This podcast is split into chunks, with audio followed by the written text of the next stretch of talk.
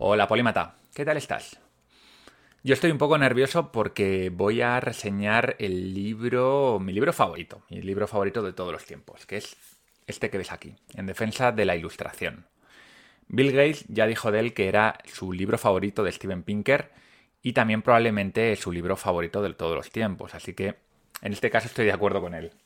Para los que me conocéis, no es ningún secreto que Steven Pinker es uno de los pensadores que más me ha influido en mi forma de pensar.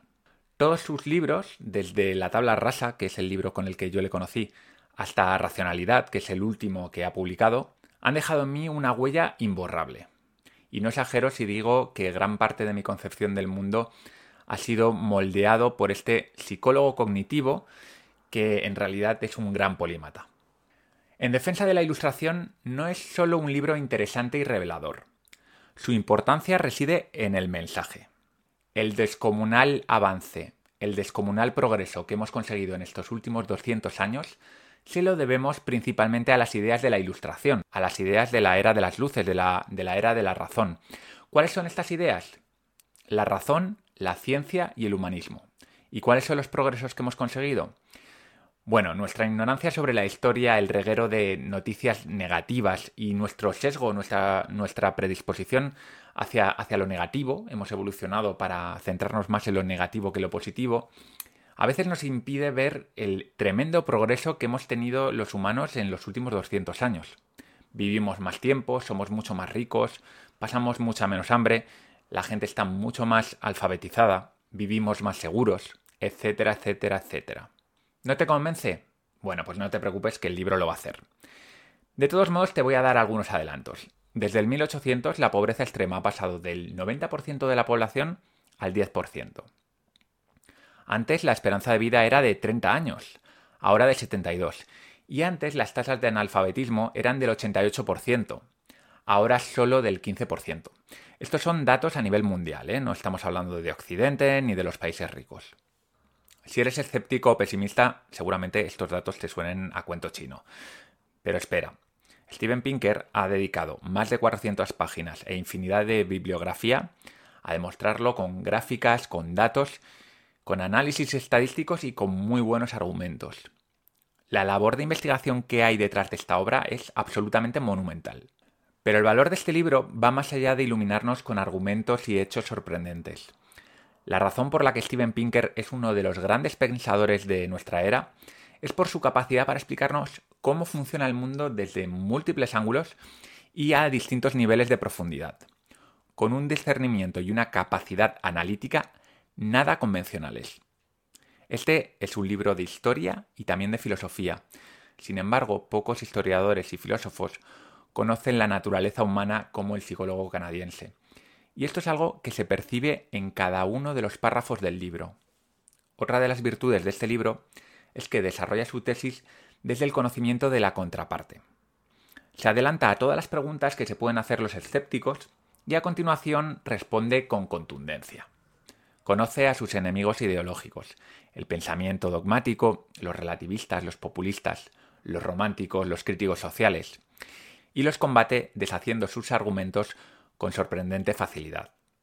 De las 744 páginas del libro, ya puedes ver que es un libro gordito, unas 200 de estas páginas, unas 200, las 200 finales, son bibliografía y notas.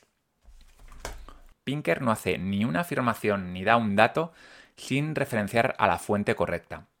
Y esto, si no lo conocéis, si no conocéis la rigurosidad del autor, es especialmente valioso porque en una obra tan importante y que puede generar tantas dudas al lector, creo que la vastedad de las referencias bibliográficas nos dan cierta seguridad.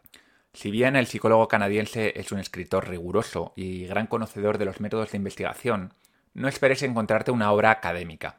Steven Pinker tiene entre su bibliografía, entre sus obras, una guía de estilo, una muy buena guía de estilo, y su amor por la buena prosa salta a la vista.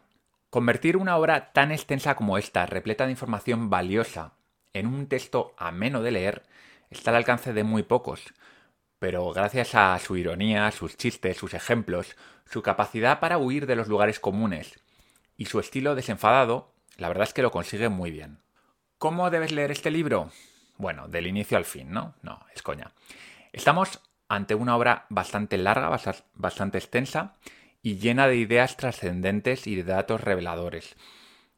Eso significa que su digestión va a ser lenta. Así que yo te recomiendo que dediques este mes única y exclusivamente a este libro y, leas unas 15-20 páginas al día, porque si no, no te va a dar tiempo. El libro está dividido en tres partes. En la primera, te introduce los conceptos principales, cuáles son los valores de la ilustración, cuáles son sus enemigos, y te cuenta las razones por las cuales los humanos nos hemos enfrentado al hambre, a la miseria, a la guerra y a la enfermedad durante la mayor parte de nuestra existencia. En la segunda parte, Pinker repasa la historia del progreso humano. Lo hace por temáticas.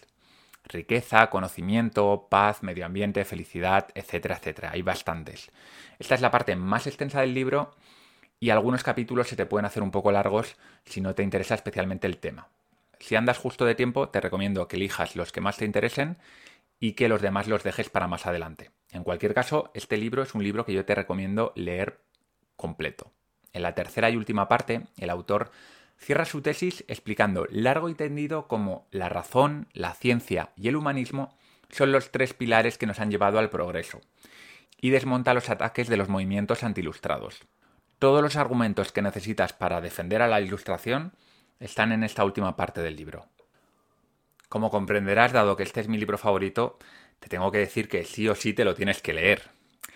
La importancia de este libro es capital porque el futuro de la civilización depende de que entendamos y asimilemos qué cosas nos acercan a la verdad, a la riqueza, a la salud, a la generosidad, a la compasión.